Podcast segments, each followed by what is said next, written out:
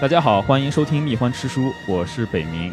本期我们这个播客比较特殊，是因为另外一个主播秦总不在，而我呢拉了我的两个朋友来聊电影《星球大战》的一部衍生剧集，也就是前段时间刚刚完结的《安多》。这两位朋友呢，一个是从业多年的老编辑周明周老师，大家好，大家好，好久不见。对，还有一位是公众号“蹦迪班长”的作者，他坚持要自称班长，对，保持一下神秘感。大家好，初次见面。那我们之所以要聊安多这个剧集呢，是因为我们三都对他感触良多嘛。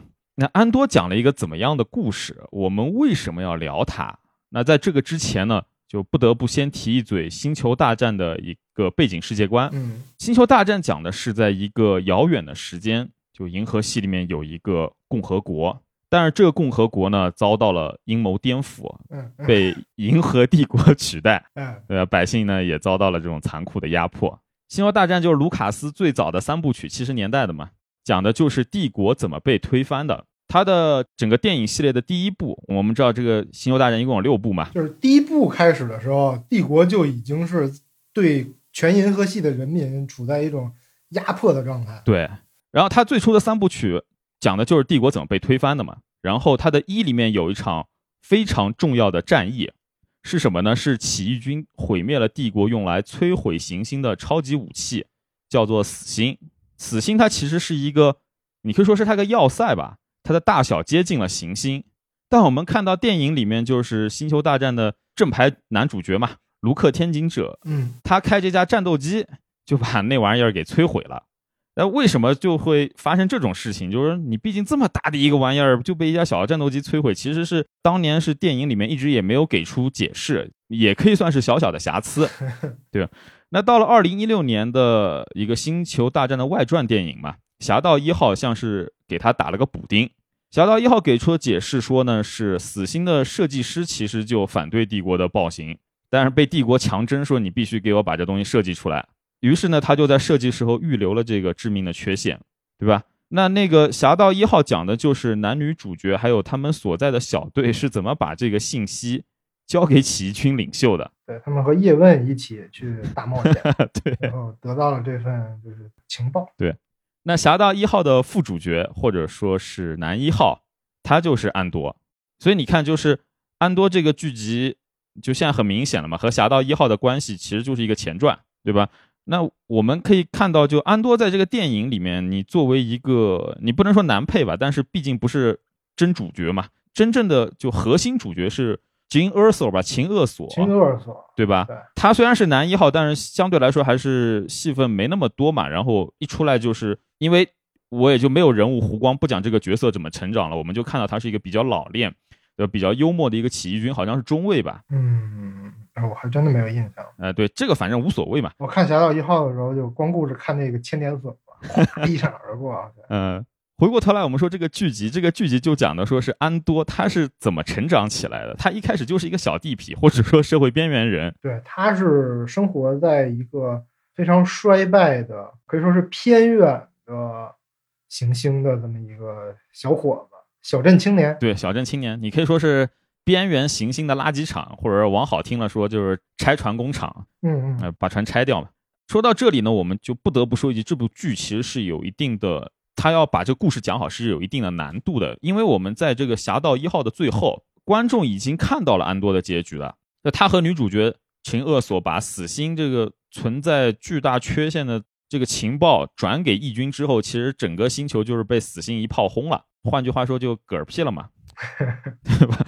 那在已经知道安多是一个最后牺牲的这么一个悲剧故事，你其实你不能算悲剧了，但是他的个人最后就牺牲的这么一个情况下。你还要想把安多讲好，还要让他的故事吸引人，我觉得其实是有难度的。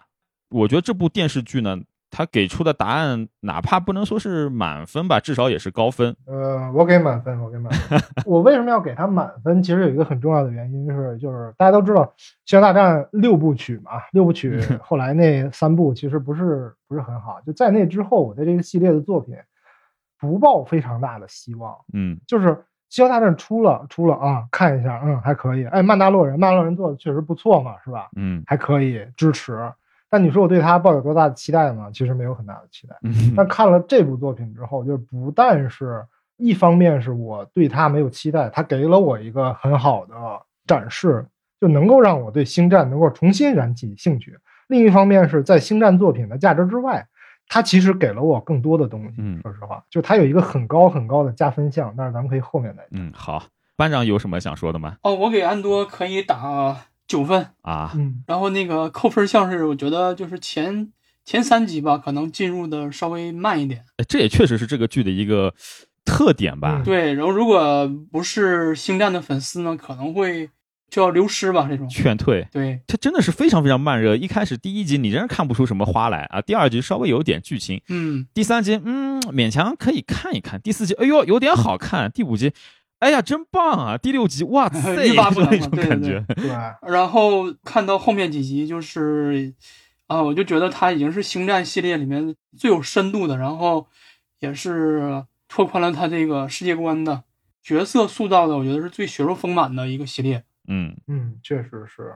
我说实话，就是刚才你们说前三集很沉闷，其实我也有这种感觉，就是嗯主要还是因为它是一部非常严格切割的单元剧，就它的它的每一部分之间的关系是泾渭分明的，就每一部分之间的界限，嗯就结果导致它切的这么利落，前三集就变成了一个普通的小镇警察逮一个犯事儿的二溜子 对，而且他之后的故事之后的那些线索啊，在这一部分虽然埋了，但是埋的又展现的又不多。对，对他总是在每一个单元的开头去给你展现最多的线索，上一个单元反而不会透露下一个单元很多的东西，是。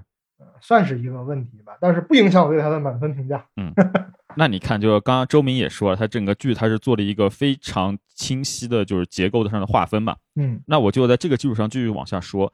这部剧从结构上来说，它是可以分成，确实是泾渭分明的三个部分。嗯，第一个部分呢，就是说了，就是帝国保安抓街溜子，对对对，讲的就是说，安多作为一个也没有什么正经工作，就是但还挺聪明机敏的，就是小地痞吧，可以算，嗯就犯事儿了，杀了两个帝国的基层保安，然后亡命途中呢，被起义军相当于雇佣吧。参与了夺取帝国季度工资，也就是有点像抢银行的这么一个故事纲。对，对，周明老师就喜欢现在智取生辰纲，哎，嗯确实是有这么像 特，别形象。对吧？嗯那这个部分的叙事其实是非常的经典嘛，你想看一小支什么出身千奇百怪，对吧？技能乱七八糟的这种精英小队，嗯深入敌后建立奇功，对吧？听起来是非常的俗。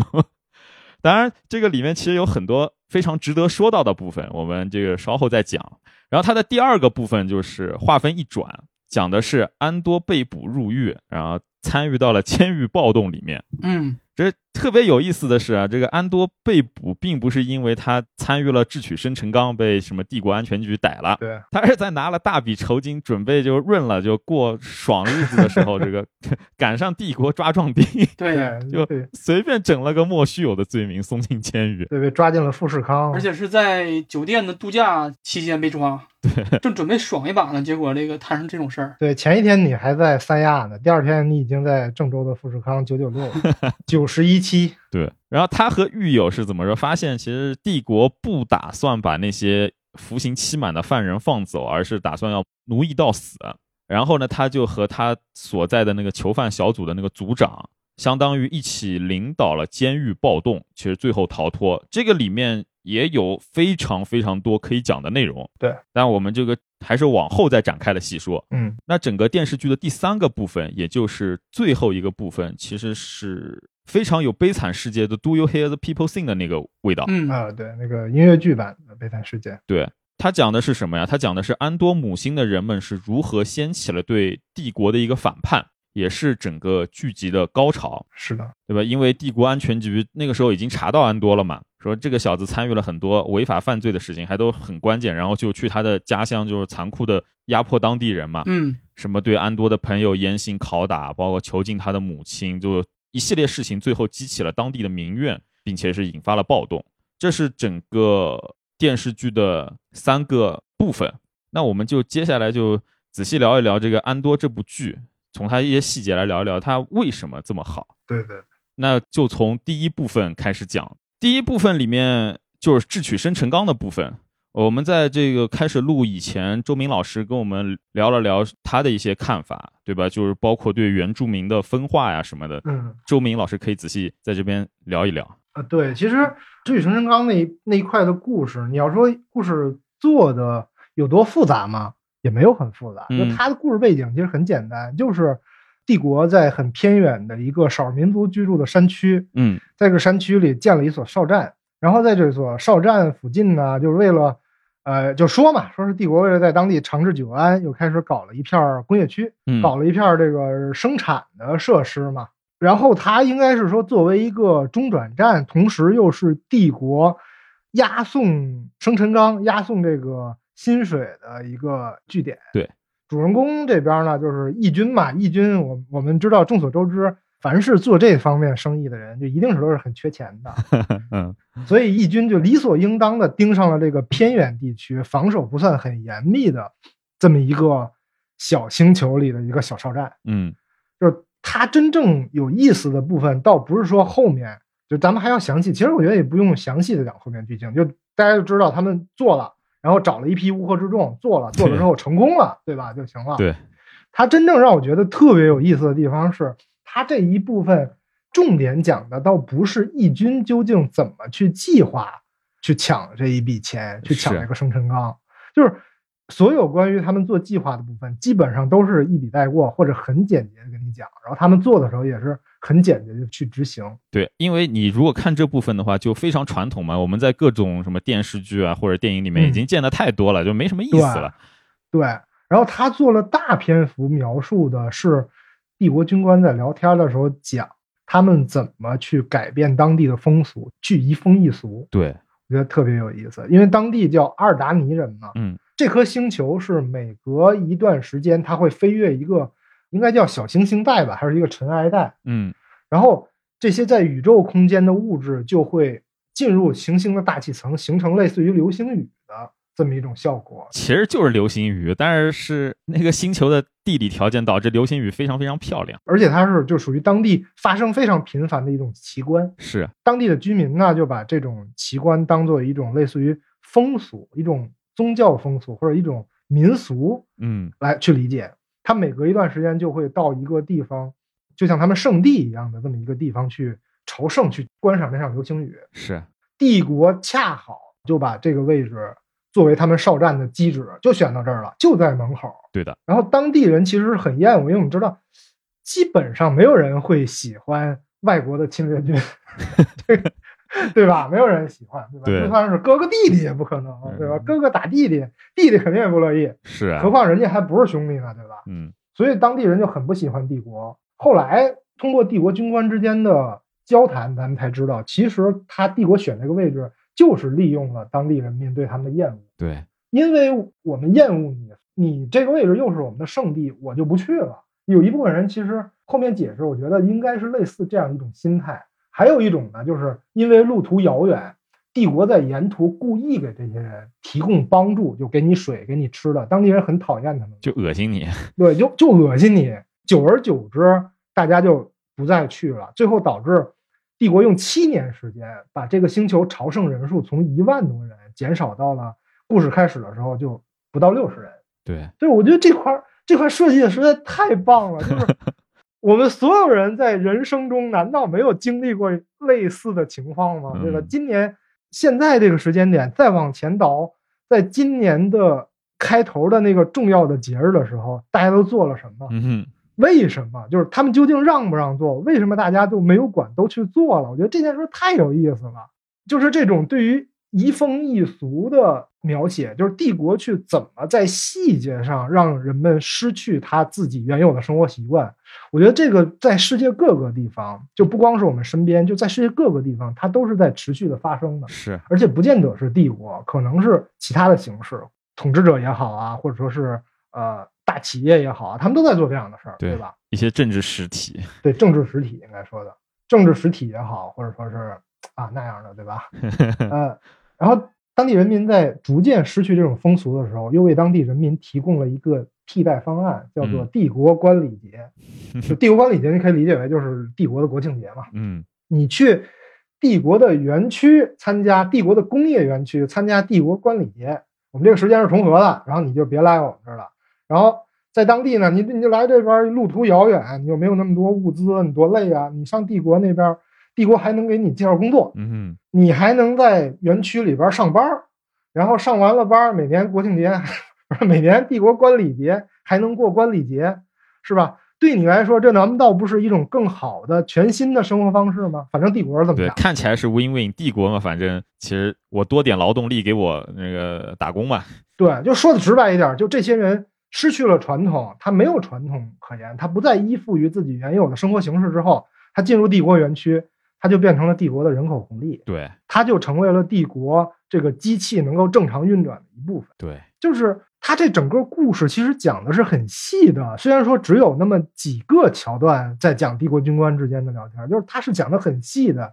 就是帝国首先是严格的禁止，就是严厉的说你不许做，或者你不能做，或者限制做，然后又允许有限度的进行，然后给你提供一个方案，你可以来，但是你很困难。另一方面是，你可以去那边帝国的观礼节那边的限制呢，又比来这边更少。两个选择你选吧，嗯，对吧？对然后当地人在这两个选择之间，他可能大多数人没有那么坚定的意志，他就选择了那个看起来更简单的方案。对，就这个，这里面非常屌鬼的一件事儿，就是在这两种选择之间，大家发现没有一个选择是当地人真正想要的选择。对，但是人就有这种天性嘛，你给两个虚假的选择，你感觉上好像有了选择。对，实际上你没有选择，你真正需要的这些当地原住民放羊的人需要的是什么？嗯，就是我可以无忧无虑的放羊，然后每年到这个日子我来这个地方看星星，是，多简单的一件事啊！但是给你这两种选择，你就忘记了。对。那从周老师讲这些也看出来，编剧的功底确实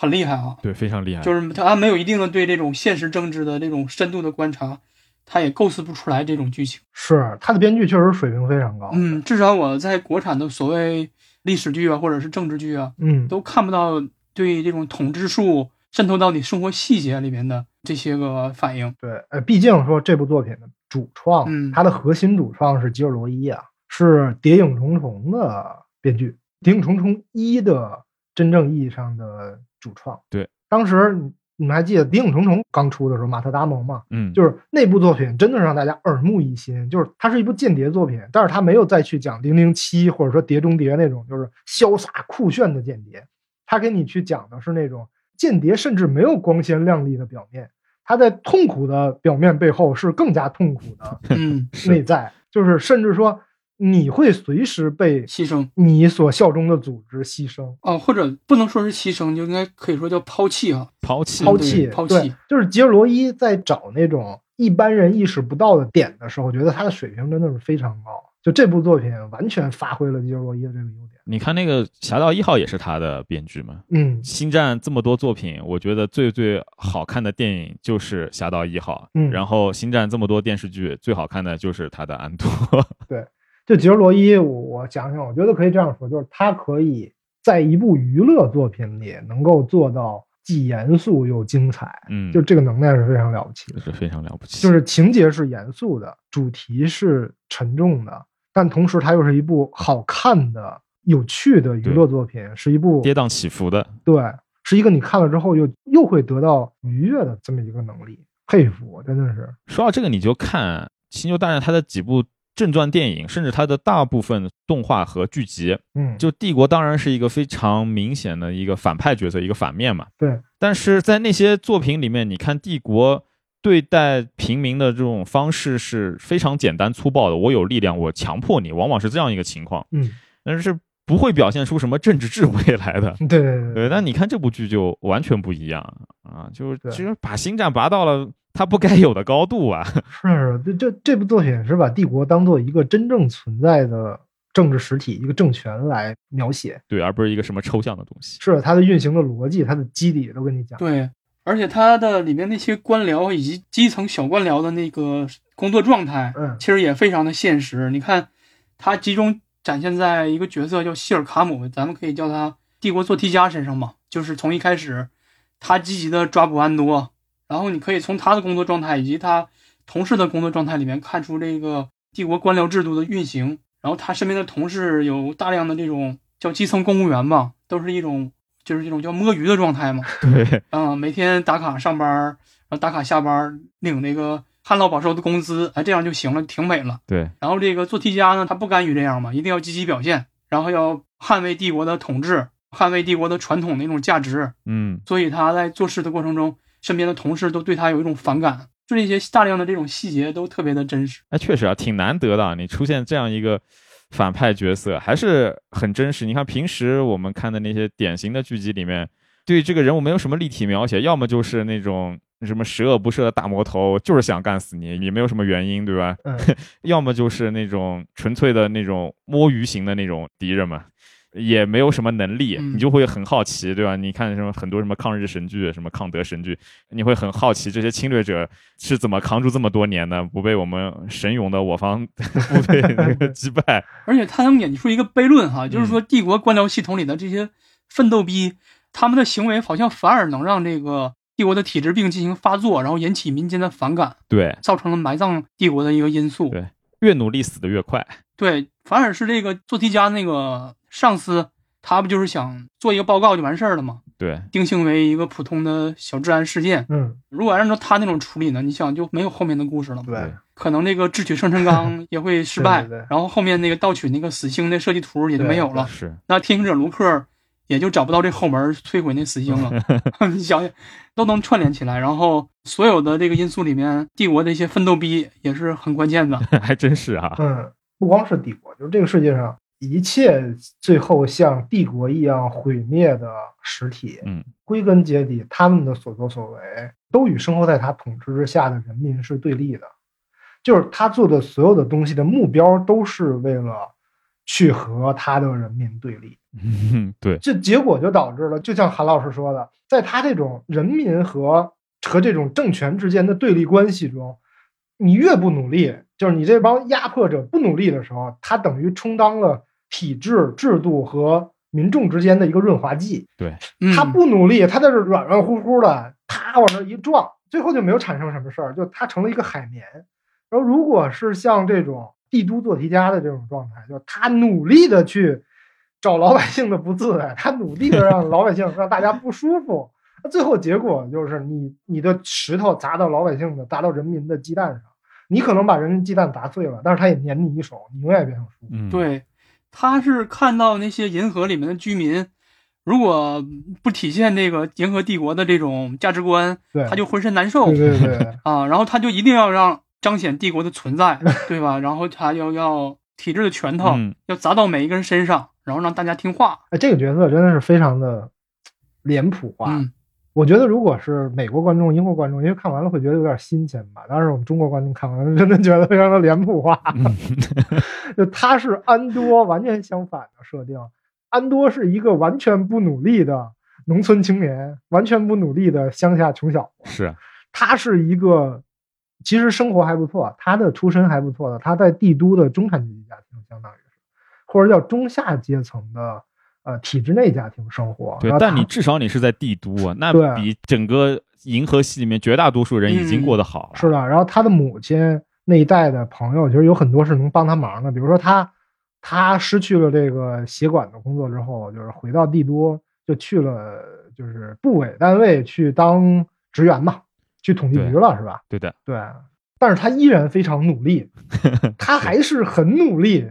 安多，你看有点钱，马上就去三亚旅游了，对，就是工作都不干了，什么都不干了，马上去三亚旅游。你看人家多努力，人家在帝都有房，仍然每天坚持要工作，多么努力的一个人！就是这样的人做出的某一件事儿，导致后面产生的连锁反应，最后导致了帝国的毁灭，非常有意思，非常有象征性。把安多逼成他的敌人，实际上整个帝国的葬送，他就是一个核心原因之一。对，就这种毁在一个马蹄铁的一颗钉子上。对嗯，吉尔罗伊真的是，我觉得是很用心的设计了这种 对比。对，第一部分和第二部分之间呢，有一个有一个很有意思的点，嗯，就是说安多在智取生辰纲之后，一大笔佣金你也拿到手了。顺便还干掉了一个就是也觊觎钱的想要反水的一 一群成员，啊对吧？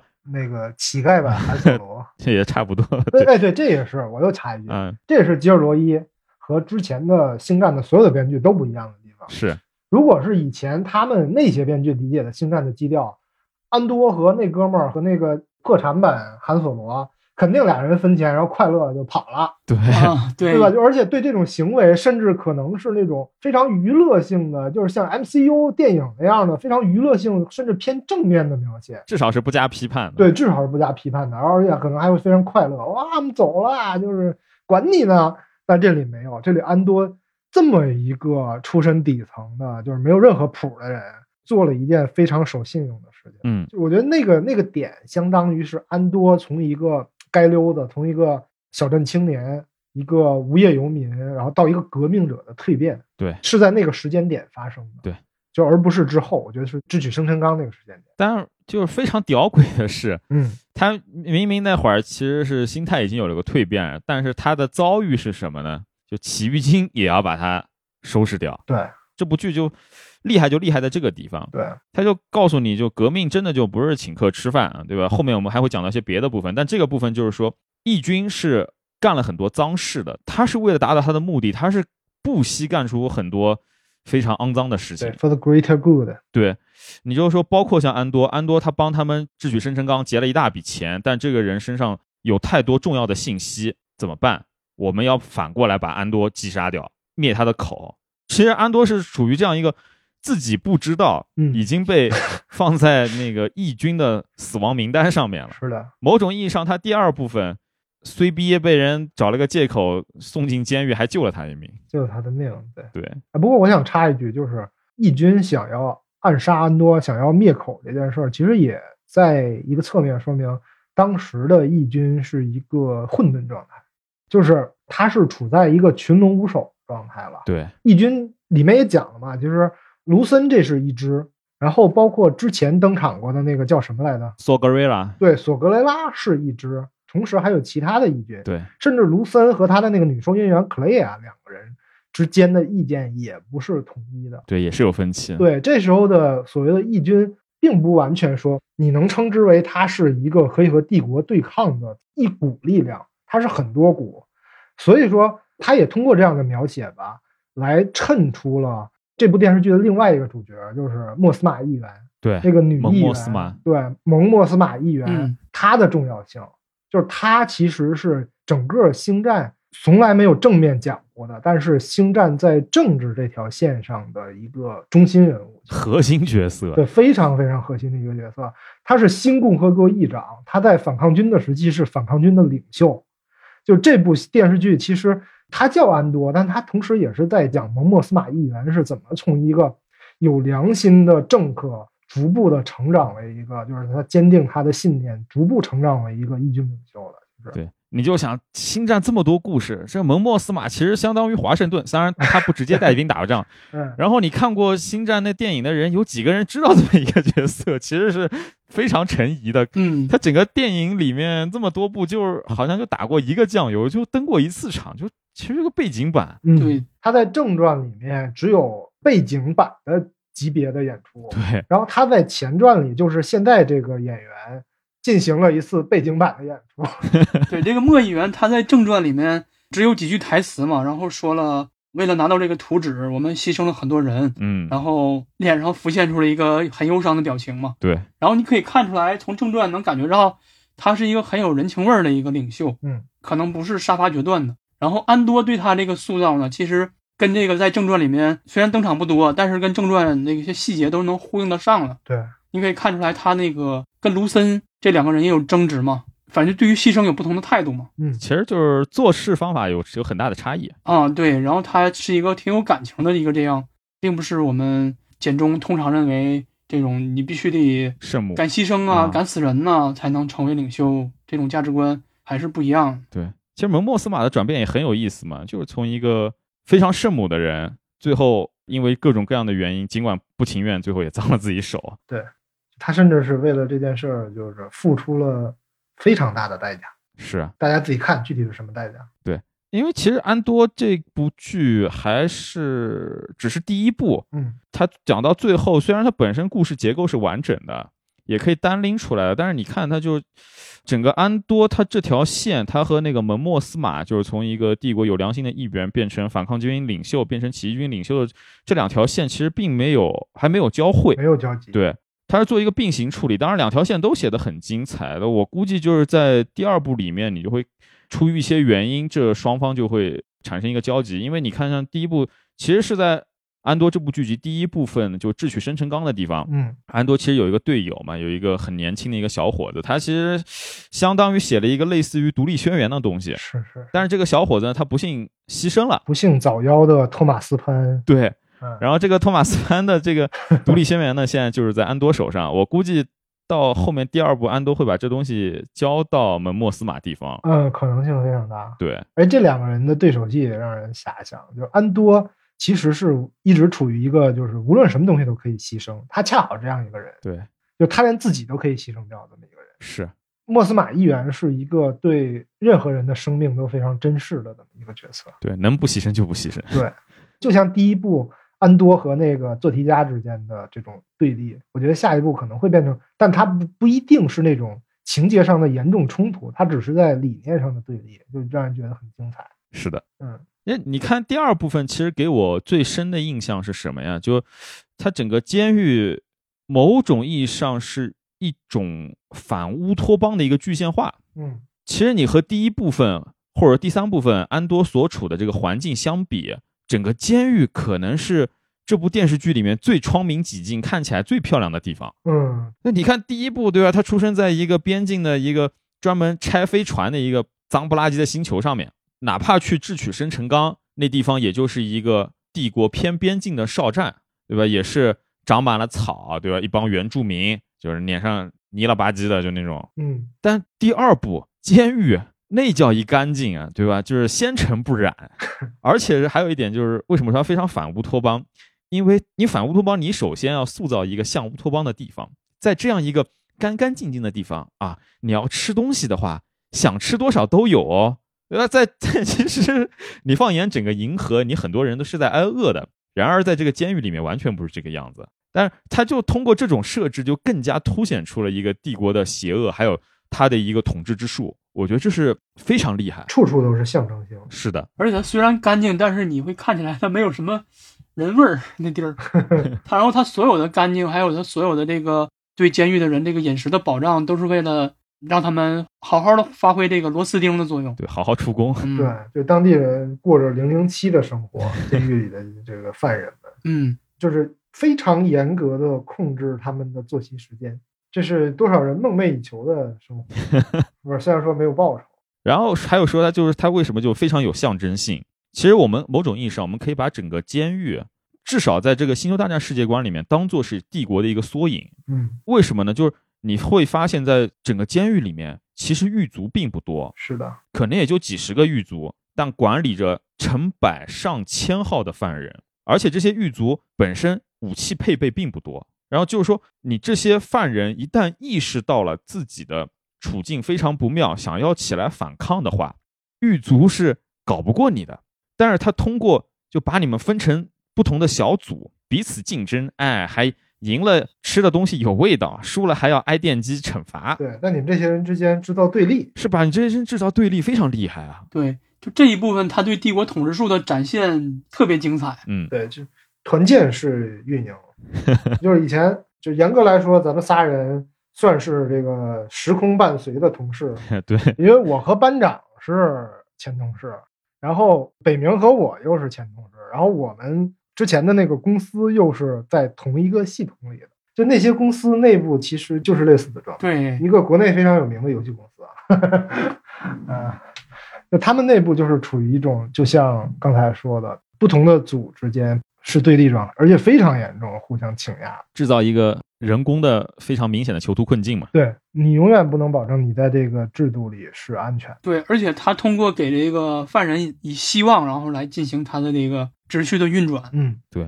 这个也是各种机构进行运转、进行统治的一个惯用的手段嘛。嗯，统治术，嗯，而且你就是咱们其实都有一些在这种就是类似的非常操蛋的大公司工作的经验，嗯哼他们搞团建就是要培养员工这种能力。嗯，所有我参加过一些团建课程，就是所有的团建课程几乎全部都是去训练你在这种体制里如何去钻营，你应该如何保全自己、牺牲别人的这么一个东西。我一直不喜欢团建这种东西，就是所谓的团建课程、团建游戏这种东西，我觉得它是非常邪恶的。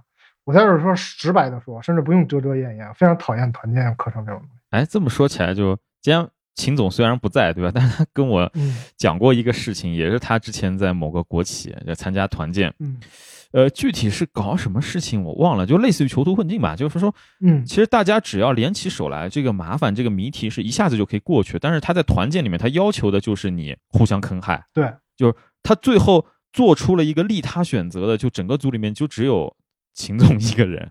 是的，而且他不鼓励这种行为，不鼓励利他这种行为，就是所有的团建课程，你永远是基于对最后受害者的人格侮辱的，然后他会想方设法的，就是去鼓励你如何彼此之间去牺牲一些人，然后保证自己不要受到侮辱。嗯，哎，但说到这个，你就看整个第二部分里面，监狱最后为什么会掀起暴动，就是因为安多和这个监狱长他们通过一些事情就发现了、确认了，们不管做什么，他们内卷也好，互相坑害也好，嗯，最后不会得到什么好结果。嗯，就哪怕你刑期满了，你也就是换个地方扔进去，继续干到死。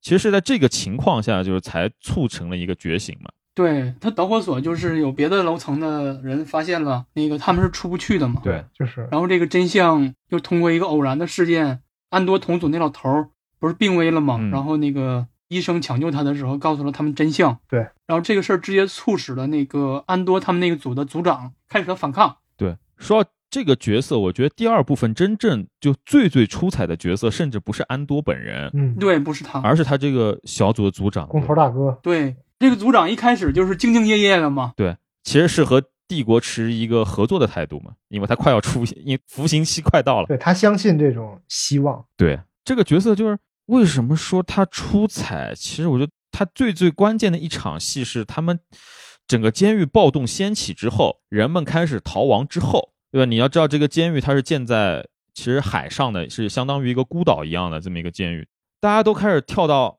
海里面，或者说那个巨大的湖里面开始往外游。嗯这他这个组长说什么？哎、我其实不会游泳的。嗯，这反差非常明显，他就是横竖都是死。嗯，我跟帝国合作，我也是出不去，我也是死。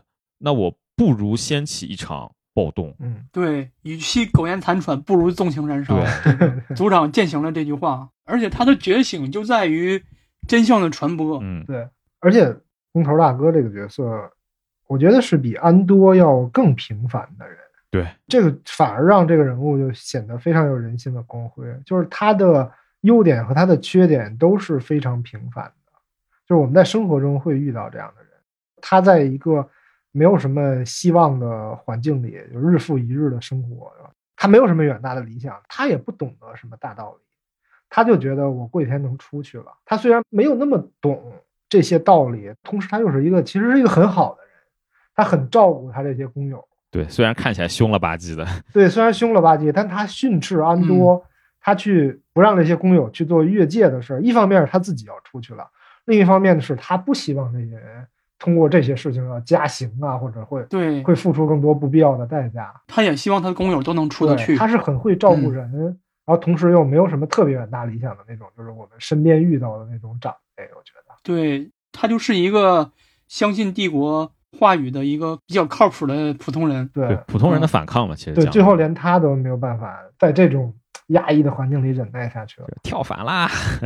哎，对，他们在打击这些狱卒的时候，就是很有意思的一个地方。我特别喜欢那个点，就是嗯，在富士康，富士康的那个广播员一直以来就训斥他们的那个人，他们在里面听的时候，那个广播员是非常粗暴的，就是很压抑的那种被机器处理的声音。对，好像是很恐怖的、很雄浑的力量无比庞大的一个东西。对，然后当他们冲进广播室，就冲进监控室，然后去去把这帮人消灭的时候，就然后你发现那广播员的声音是那种哎哎哎，就是那种又尖又细、声音又小的那种夹子音。我觉得这个对比特别有意思。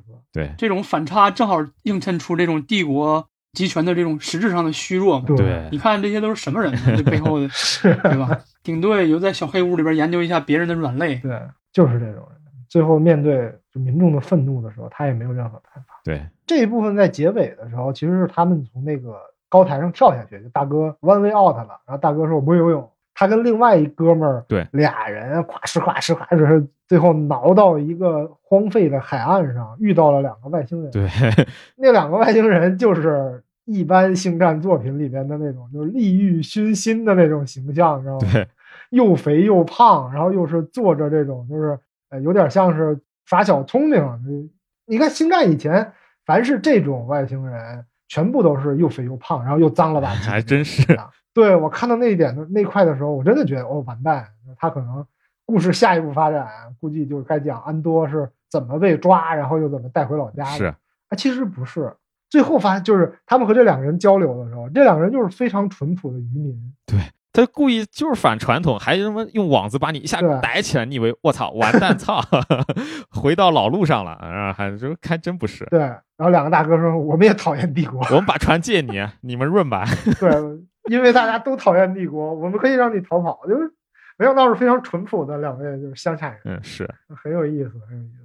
之后吧，之后就就是全剧的最后一部分了。对，其实那一部分，老实说，我觉得呃情节上精彩的部分就不多了，就是到整个后边三四集，应该可以说都是吉尔罗伊对一个是星战作品，还有一个是他自己对他这些年来吧。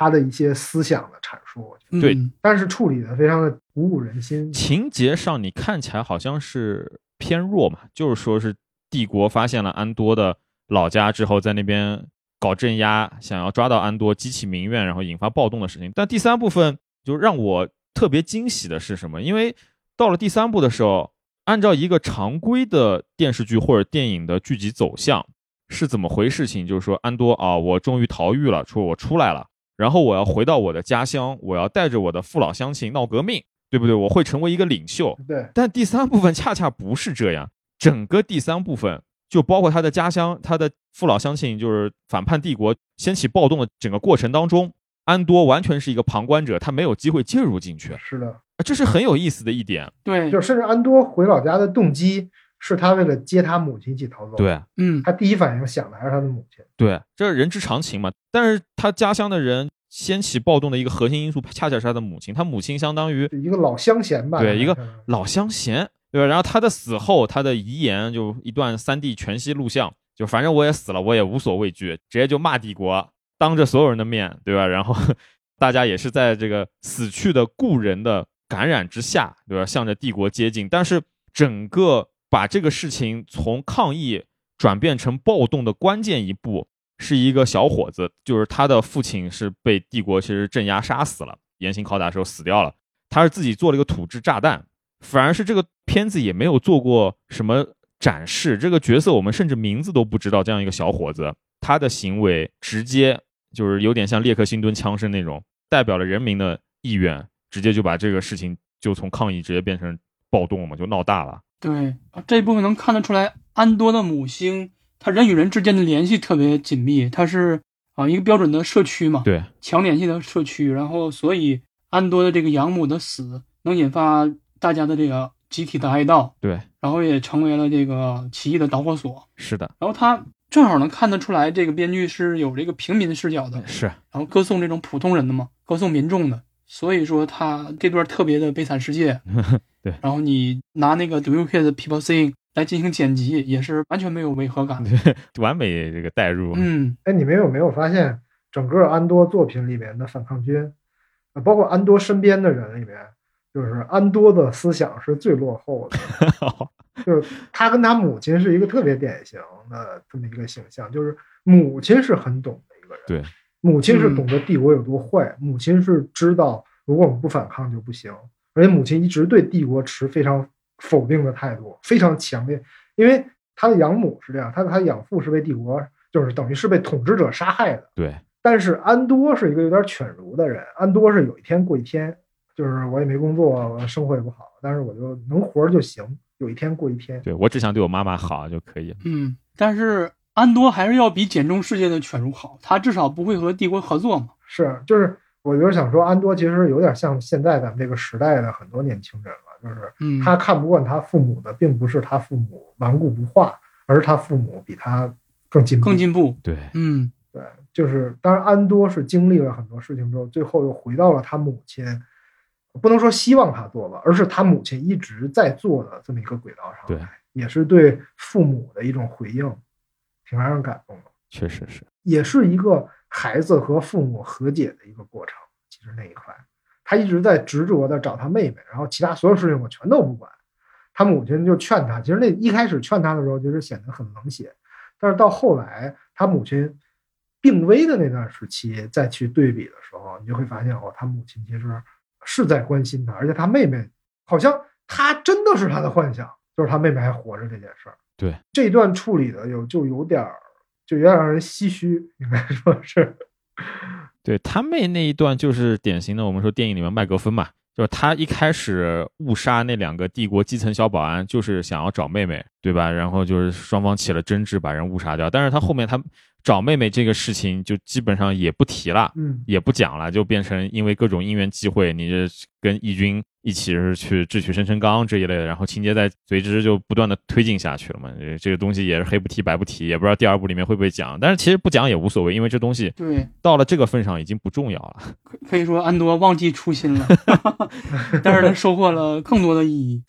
他母亲最后也是一锤定音嘛。其实那个妹妹究竟是不是还活着，究竟找他是不是真的有意义？嗯，嗯，他母亲给出了一个否定的结果。而且他找妹妹这个过程，你说他就在网上就去个酒吧找找人，然后在街上溜达溜达，就会被遭到盘问。其实这个在以咱们现代文明来衡量吧，这是一个人正常的生活、正常的权利，嗯，结果成为了这个一切事件的一个导火索嘛。对，只是两个想要从他边讹点钱的保安。对，就是说很多人就觉得啊、我一反抗我就没办法正常生活了。但是你有没有想到，就是你不反抗的话，你就根本不存在什么正常生活。嗯，就是是你生活的不正常，就是你不反抗的结果。对，因为你的自由是很脆弱的嘛，你就必须得需要做事儿，然后去捍卫它。其实自古以来就是人们生活的空间，我是认为它始终是一个在动态的博弈，有点太俗了，是一个动态的呃交互的过程。就是你强硬一点，或者说你去反抗的时候，那种压迫你的力量，它自然而然就会减小，你才有生存空间的。就并不是说你顺从，然后你接受，然后你才能够生活的更好。嗯，其实这这种这个命题压根儿一开始就是不存在的。哎，你看整个星战系列，对吧？就帝国之所以推翻旧共和国，这上来就镇压人民，那其实就是因为借口 for the safety and security，对吧？那个对对 For the safe and security, 就是帕尔帕丁嘛。整个星战六部曲的最大的反派嘛。嗯你像帝国就是这么上位的，其实你不要指望你能够通过付出你的自由去换得安全，就是事实会恰恰相反。嗯，两个都没有。说到这个，就是一句题外，就一句题外话。其实这部《安多》这部剧我看的挺晚的，为什么？因为我一开始看到这个名字，我想到的是恩多恩多战役，我还以为是换了个译名。恩多战役是 星战三部曲最后起义军击败帝国的一场关键战役，那个叫恩多战役。我 这我还以为是安多，哦，还以为是讲那场战役的。对我以为讲那个战役。对，就是就是，我觉得这期为什么一定要聊，也是因为之前八斗和罗老师去连线的那次。嗯，就是秦总和那个罗新老师，就那现在还挺火的一个历史学家嘛，有一次直播上面连线。对，然后安多是罗星老师的二零二二的年度电视剧。对，我发现哦，也是我的年度电视剧。然后呢，大家交流一下，我发现哦，真的是是大家的二零二二年度电视剧，所以一定要。对，确实是好东西。对对对，我觉得这部电视剧它这个气质，还有它这个主题，跟二零二二年很多现实中的这种大事件都是相契合的嗯，啊。比如说民众的这种捍卫自己的生活呀，捍卫包括捍卫自己的这种自由啊，在伊朗啊，在乌克兰，我们都可以看得到。对，这世界上各个地方就都在发生这样的事儿。嗯，就你如何去看待它？你究竟认为认为是它让人们的生活变得更嗯差了吗？还是说，而且就是通过这互联网嘛，有大量的这种普通民众拍的视频，嗯，可以让我们看到勇气在普通人身上是真的存在的。可能很多人生活环境导致的不相信这一点，但是二零二二年让我们虽然经历很多操蛋的事情，但是也嗯，目睹了普通人身上这种特别可贵的勇敢。是的，但你看，不止现实中嘛，就是你作为一个某种意义上，我觉得安多是对一个现实的影射嘛。你看安多剧集里面，包括那个小战狼，嗯就是那个特别想要抓安多的那个做题家，他也是站在这种视角啊，对吧？我作为一个帝都的，还是比较中下层的平民，我就看你们这帮造反派，什么什么什么这帮叛乱分子不爽。如果没有你们，帝国会是一个多美好的地方，对吧？就 这种心态嘛。对，他也看到了，对，但是他把帝国的压迫归结为人民的反抗，对，就因为你反抗了，所以才要压迫。嗯，果因倒置。哎，说到反抗，咱们还是有一个重要、非常非常重要的人物没聊的，就是卢森。对，在这部剧里面，就是起义军的，就安多参与的很多那些行动，他其实就这个卢森，他是一个幕后主使。对于这个角色，好像之前星战也没有怎么提过吧？呃没有这个角色，没有，我们也不知道他是谁。就目前来看，是一个反正家里还挺有钱的，然后在帝都，也就整个银河首星干什么呢？就开了一个古董店，嗯对吧？然后他和那个门莫斯马，就我们刚刚提过的，后来成为义军领袖和新共和国议长的这么一个女性交往甚密，但是双方又那个怎么说，理念又不见得完全相合。我们都是讨厌帝国，但是做法完全不一样。这个人，你看身上还有很多非常神秘的东西。我们现在讲的全是普通人嘛，但是你看，作为经典的星战电影，它主角是绝地武士，啊，对吧？绝地武士拿着光剑嗡嗡嗡的，就那个一个人打一百个那种，特别屌啊，对吧？然后作为一个绝地武士真主角嘛，但是你看这个卢森，卢森他有那个光剑的核心材料叫凯博水晶，他还作为预付款曾经给过那个安多，然后他还有光剑的剑柄，他拿来当做一个拐棍一样的一个是可伸缩的拐棍。哇，这个角色 他到底什么来头？其实我们到现在也不知道，还挺有意思的。这个还要看看第二集。就很多人其实以之前在网上就一直在否认，就是卢森是绝地这个说嗯法。我觉得为什么要否定呢？就是我们就就平和的对待这件事儿嘛，就是他不管是还是不是，他都是这个故事非常重要的一个角色，都是这个故事一个线索型的角色，对对吧？而且他通过这些线索，就是要告诉你。绝地是有可能存在的，你猜测这件事本身对编剧来说它是有价值的。或者我是从另外一个角度看的，我想的是什么？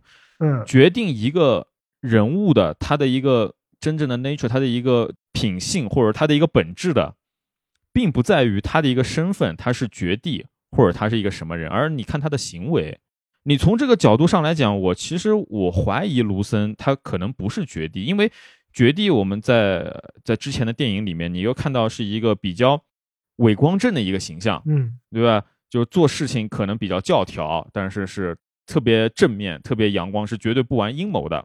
让卢森恰恰相反，他虽然是在为正义而战，但是他的 做法是非常见不得光，甚至就是就很多时候是非常脏的这样一个。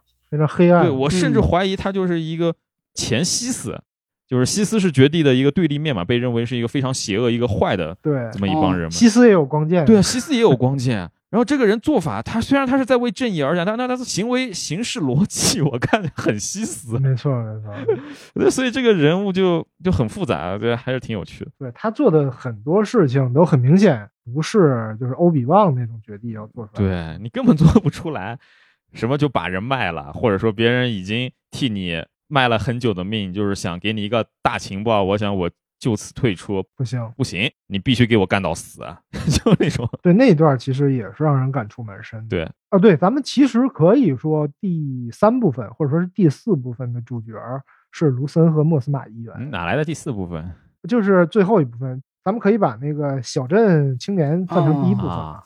这样的话，这就是第四部分。如果是主要剧情的话，这就是第三部分。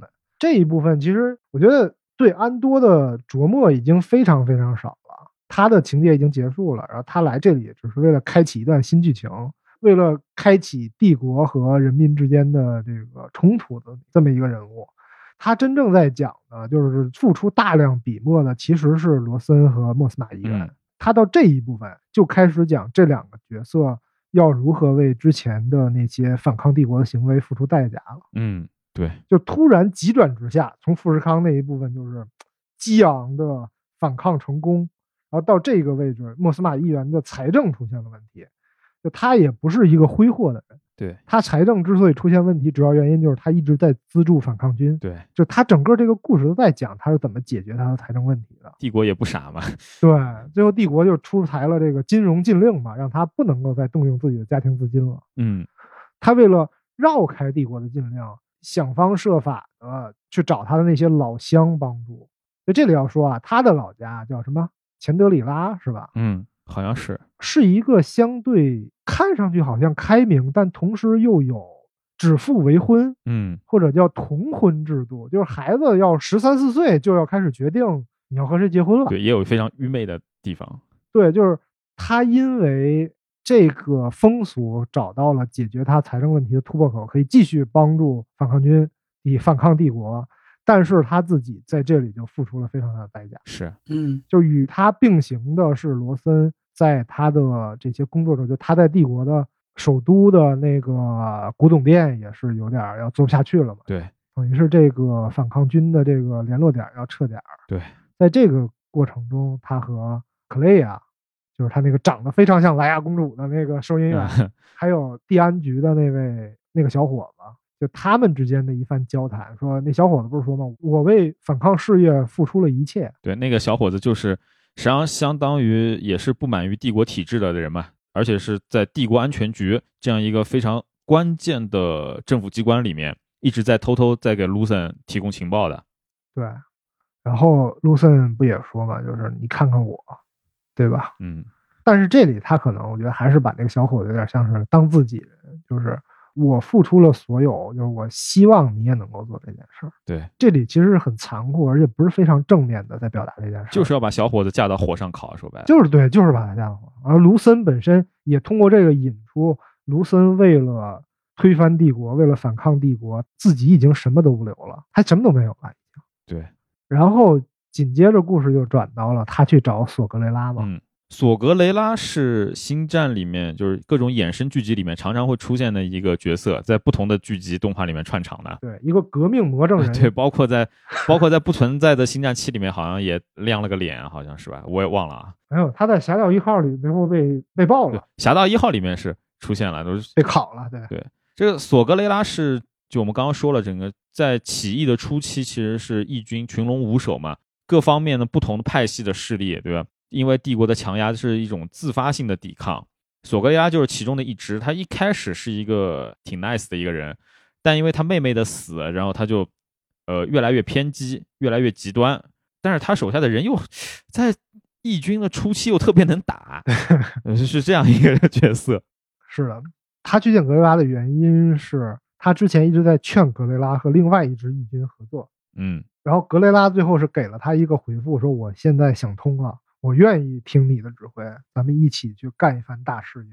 然后卢森又最后又告诉他一个艰难的决定，说他们已经被盯上了，对，咱们现在只有一个选择，就是为了不暴露，只能去牺牲别人。对，就这里这里要划重点的是，他们两个人在讨论的是牺牲别人。对，就这在我们我们生活中，我们常见的一些本语言的同语言的艺术作品里，其实是很少见会如此沉重的。就那一部分是非常沉重的，很少见会如此沉重的讲这个话题。通常说牺牲不就是牺牲别人吗？是吧？嗯，就是呃牺牲一个县，然后让洪水就是从这儿过，把他们都淹死，然后保全这这边一个州或者一个省的安全。嗯，前段时间那个清朝戏不就是这个嘛，对吧？嗯要不然就是牺牲一部分人，然后来保证某些大官、某些高官能够顺利逃跑，能够顺利脱险，不经常发生这种事儿。吗？对，但是这里在讲的时候，他俩的气氛是非常凝重。的。编剧就是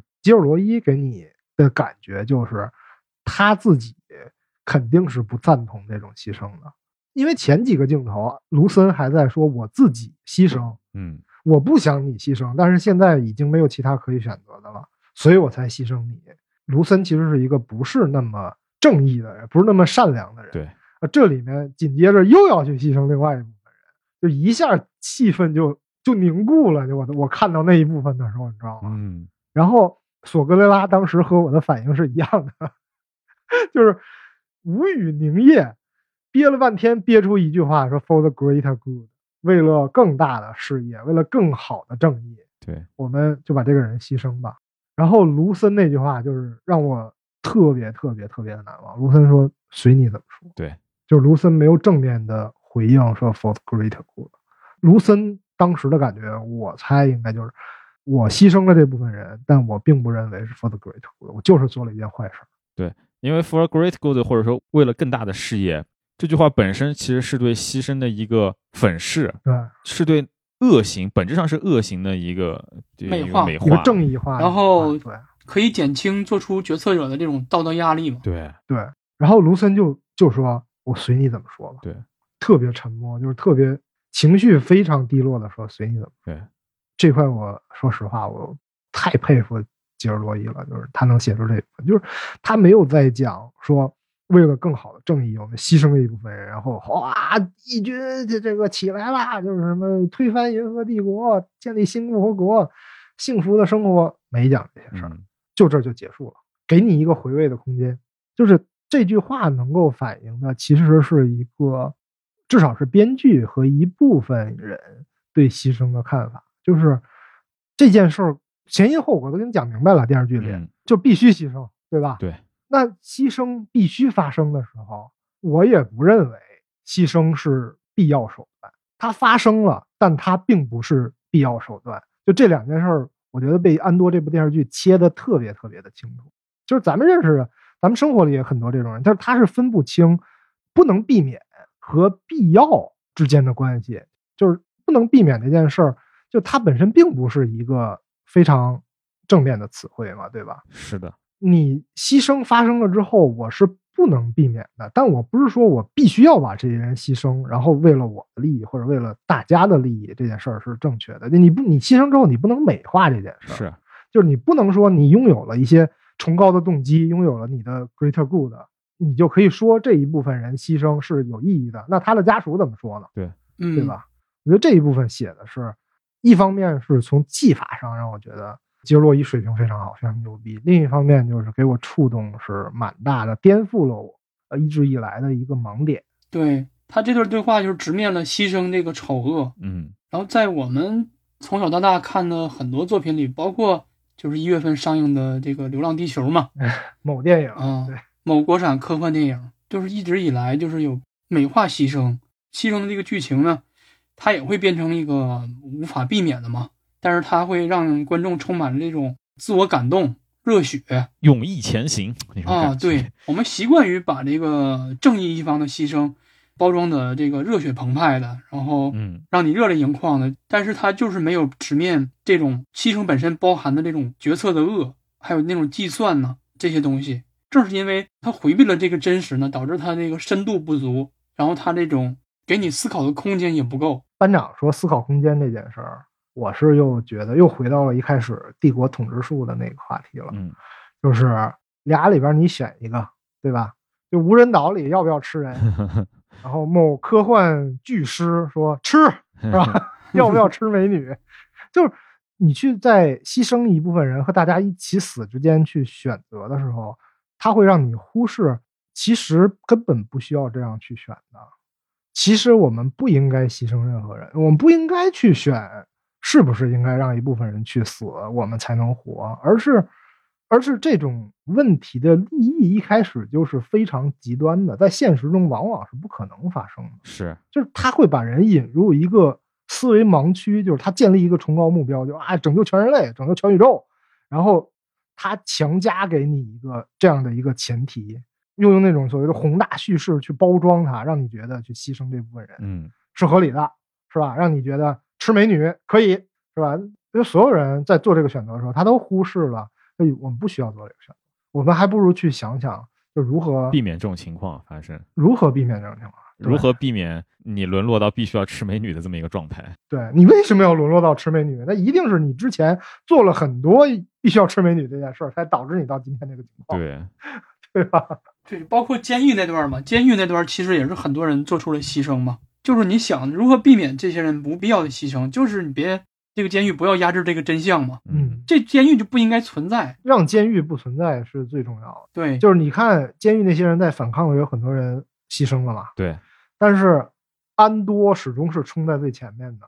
他作为用过枪的人，他作为有战斗经验的人，安多还救过他的那个狱友嘛。是狱友拿着枪被帝国人指的时候，他冲在前面去保护别人，这才是一个真正去反抗、真正愿意做出牺牲的人，在面对这种必然情况的时候应该做的选择。嗯如果他能选择的时候，而且必须要做这种选择的时候，他只会牺牲自己，他只会让自己处于危险之中。那里就是没有用台词表述，只是用镜头语言去表达这件事儿。对，就说明这部作品就是吉尔罗伊是一直在注意这件事儿。对，唉，多好啊！对啊，然后就到故事最后了嘛。故事最后就是他母亲也说了嘛，就是如果让我有选择，我宁可跟他们拼了，我宁可跟他们拼了。他不要求别人是吧？对他只是我宁可跟他们拼了，然后说打倒帝国，他可没有说大家一起来。他母亲没有说这样的话。是，就说实话，这个星战这个呃六部曲还是不错的。嗯，但是他并没有跳出这个天行者家族的这个框架，然后安多一下子就跳出来了，然后还各种角色都是这种真正的普通人。对，你就想嘛，就整个星战，你只是看起来。我就说那个经典六部曲是吧？你看起来好像是发生在银河里面，大家不同星球之间窜来窜去，对吧？飞来飞去，什么巨舰大炮，什么在黄道面上大家互相撕逼，对吧？但是实际上你仔细想想，它的整个故事架构，它那东西只是一个皮，它的故事架构还有它里面的故事逻辑是非常中世纪的。首先就你的一个银河级别的一个巨大国度，撕来撕去是一家人，什么就就是什么爹叛变了革命，然后儿子干他之类的，然后。儿子的妹妹又成了起义军领袖之类，就反正感觉非常的中世纪嘛，就是那种搞来搞去就这几个贵族家。对，卢卡斯自己不也说他拍的是家庭伦理剧？对啊，你在看那个什么绝地武士，什么西斯，你看这些非常具有传奇色彩的这些武士，嗯，他的形象来源就特别的明显嘛，一个中世纪的骑士，还有一个僧侣，你还要禁欲呢，还有一个就是角色造型上呢，则是来自于日本武士，就穿着袍，对吧？那种对。用英语的话讲叫 samurai，对。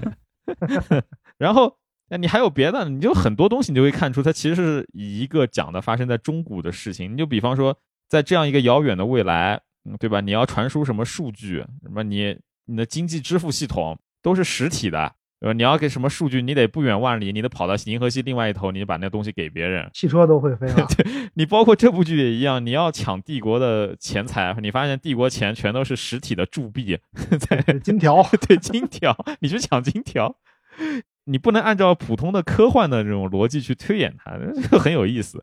那只不过安多确实是，至少是。把原先一个发生在中世纪的故事，至少提到二战了，嗯，对吧？你可能还是抢钱，你还是要就手提箱里面全都是美元，你可能还是要抢过来。但你至少不再是一帮小家族里面的人搞来搞去了，你就是讲的普通的百姓是怎么就是抵抗这个邪恶的纳粹的统治了。其实是变成这种东西，你这哎已经比很多所谓的二战剧水平要高很多了，水平高很多。我觉得远高于高保奇人的电视剧。这高保奇人讲来讲去，对最后就讲成了一个圈儿。哎呀，也不知道谁是对的，也不知道谁是错的，我就写，只给你画圈儿，然后让你看他在剧本写作方面的奇技淫巧，对，去玩大的，但是失去了那些朴实的，嗯，甚至可能最关键的东西。哎，对你说到这个，我也觉得安多是最近几年少有一个给我像看当年兄弟连那种投入感的电视剧了。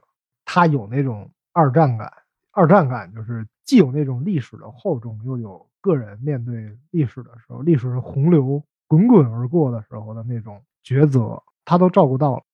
对，没看的赶紧看。对，而且我觉得就是你即便没看过星战系列，嗯，也可以直接看。对，没问题的，对没有门槛。对，顶多是一些对一些呃星战那个六部曲里边出现的角色不熟悉而已。对，而且看完这个再去看星战那个六部曲啊，你会对里面的人物更有感觉，你会。比如说这个卢克炸毁死星的时候啊啊，你会知道他这个是怎么来的，是谁拼了命把这个情报送出来的？对，然后尤其是看那个侠盗一号，多好啊！侠盗一号，就你看，对，高达也是这样嘛。嗯，高达对吧？就是这么多作品，我们说就高达的那个 UC，就是宇宙世纪那些，就是也是被认为最正统的那些，在最正统的高达里面，但我觉得最好看的那些那部高达，并不是他的那个创始人就富野由悠季写的。高达零零七九、高达 Z 什么逆袭的夏亚，那当然这些也很好看，但我觉得最好看的反而是讲述一个战争期间一个普通的东南亚的一个小班组之间发生的故事，对吧？嗯，零八 MS，嗯，就是一帮普通人没有超能力，他的主线故事其实特别像星战，主角都是多少有有点异于常人的，是吧？那个有非常强的感知能力、空间识别能力，就是天才嘛。对对，零八 MS 小队不是，就是一群。这个士兵大头兵。对，但大头兵也能创造奇迹。是的，只要你的心中还有爱和正义，嗯，这些电视剧、这些动画片都推荐来看一看。Spirit of my silence, I can hear